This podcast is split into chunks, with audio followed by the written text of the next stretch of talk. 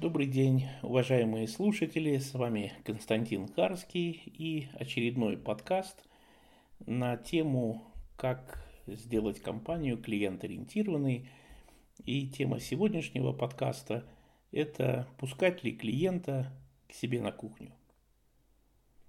Как мы с вами знаем, клиент-ориентированность – это не что иное, как оценка клиентам видимой части бизнеса – Клиент побывал в нашем ресторане и написал у себя в Фейсбуке «Отличный ресторан». Отличный ресторан – это оценка. Хорошая оценка. А чья это оценка? Понятно, что клиента. В деле клиент-ориентированности оценка клиента имеет значение. Можно сказать еще точнее. Значение имеет оценка того клиента, с которым вы хотите оказаться в будущем не любого клиента, а того, с которым вы хотите оказаться в будущем. Итак, клиент-ориентированность – это оценка клиентам видимой части бизнеса.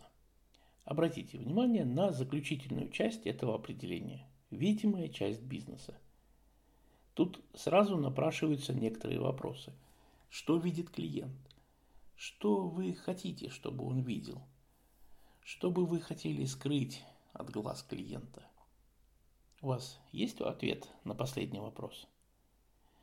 Есть что-то, что бы вы хотели скрыть от клиента? В таком случае вы четко знаете, над чем вам надо работать. Действительно, клиент-ориентированная компания готова показать своему клиенту любой закоулок офиса. Заходи, смотри, нам скрывать нечего.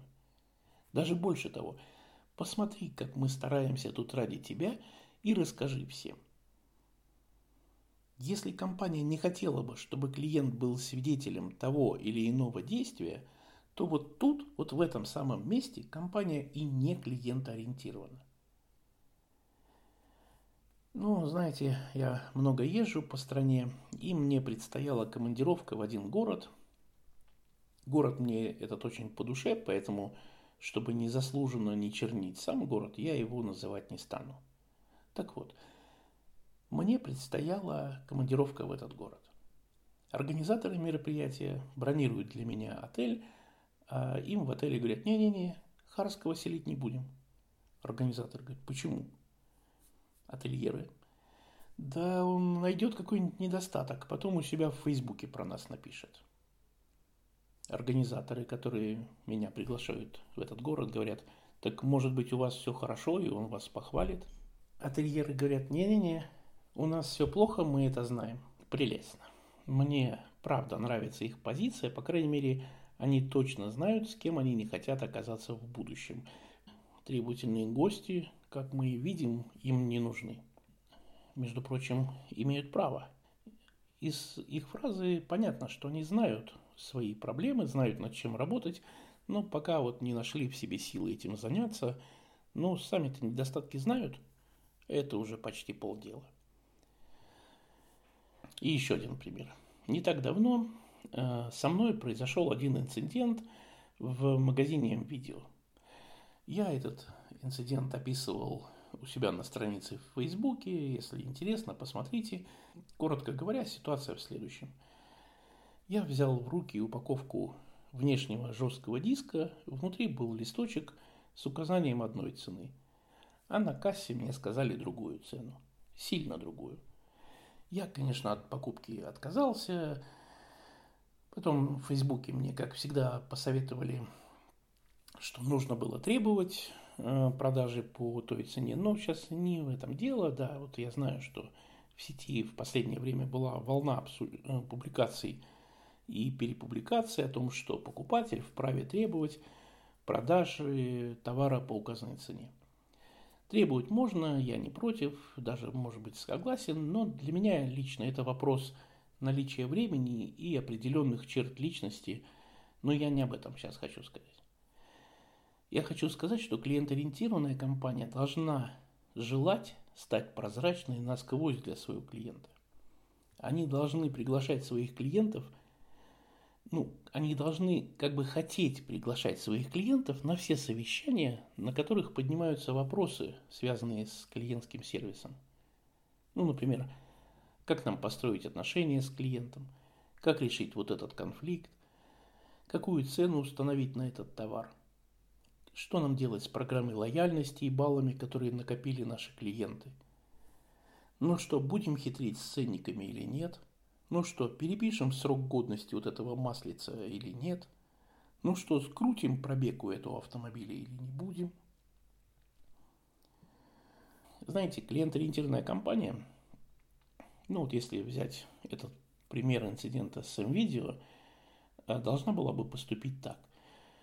Они, если они, конечно, обсуждали эту ситуацию с ценой, с неверно указанной ценой в упаковке внешнего жесткого диска, если они проводили какое-то совещание, то на это совещание они должны были пригласить своего типичного клиента – может быть даже не меня, неважно, меня или не меня, своего типичного клиента, того клиента, который является ярким представителем типажа, с кем они хотят оказаться в будущем, и в его присутствии обсудить эту ситуацию. Да, вот была такая ситуация, вот там Харский написал в Фейсбуке о том, что неверно была указана цена.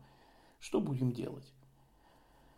Допускаю, что в им видео не было обсуждения этого инцидента, а, это тоже позиция. Я не против любой из них. Я только про то, что клиент-ориентированная компания должна вести себя внутри так, как будто на любом э, совещании, на любой встрече руководства и на любой встрече рабочей группы среди них сидит представитель клиента. Но если компания задумала какую-нибудь гадость, то она точно не заинтересована, чтобы клиент присутствовал на таком совещании. И если мы искренне всей душой реально хотим причинить клиенту пользу, то присутствие клиента было бы очень выгодно, я так думаю. Есть не так много тем, которые можно обсуждать за закрытыми дверями, скрываясь не столько от клиентов, сколько от конкурентов. Вы можете представить себе ситуацию, вы обсуждаете товарную политику компании, а за столом вместе с членами совета директоров сидит ваш клиент, тот самый, с которым вы хотите оказаться в будущем. Вас пугает эта перспектива? А может быть вы понимаете, что от рекламного и маркетингового бюджетов можно было бы отказаться в этом случае? Быть клиент-ориентированной компанией выгодно, столько денег можно сэкономить. Клиент-ориентированность – это честность в отношении с клиентом. Клиент-ориентированность – это открытость в отношениях с клиентом. Работая с нашими клиентами, мы предлагаем им освоить следующий метод самоконтроля. Предположим, обсуждается новый прайс, или изменение в меню, или программа обучения линейного персонала. По сути, этот метод применим при выработке любого решения в компании – когда появляется какой-то проект решения, руководитель готов принять решение, то эти, это решение прогоняется через следующие вопросы. А что бы сказал клиент, если бы он узнал об этом решении или об этой ситуации? А как изменится мнение клиента о нас, если бы он узнал? А какое решение мог бы принять клиент, если бы он слышал наше обсуждение? Если вы уверены – что узнай клиент про ваше решение, он навечно останется с вами, то решение лучшее из возможных. Если вы согласны, что клиент, узная он про ваше решение, никогда больше не купил бы у вас ничего, плохое решение. В некоторых крупных компаниях вводится должность директора по клиентингу или директора по клиентскому счастью или директора по гостеприимству. Главная задача этого руководителя – заменить собой присутствие клиента на всех совещаниях. Директор по клиентингу, находясь в совете директоров, должен делать одно. Он должен вынуждать компанию вести себя правильно по отношению к клиентам. Задача этого руководителя – задавать неудобные вопросы, непривычные, странные вопросы. А это понравится нашим клиентам. А наши клиенты скажут спасибо – а лояльность наших клиентов увеличится от этого решения.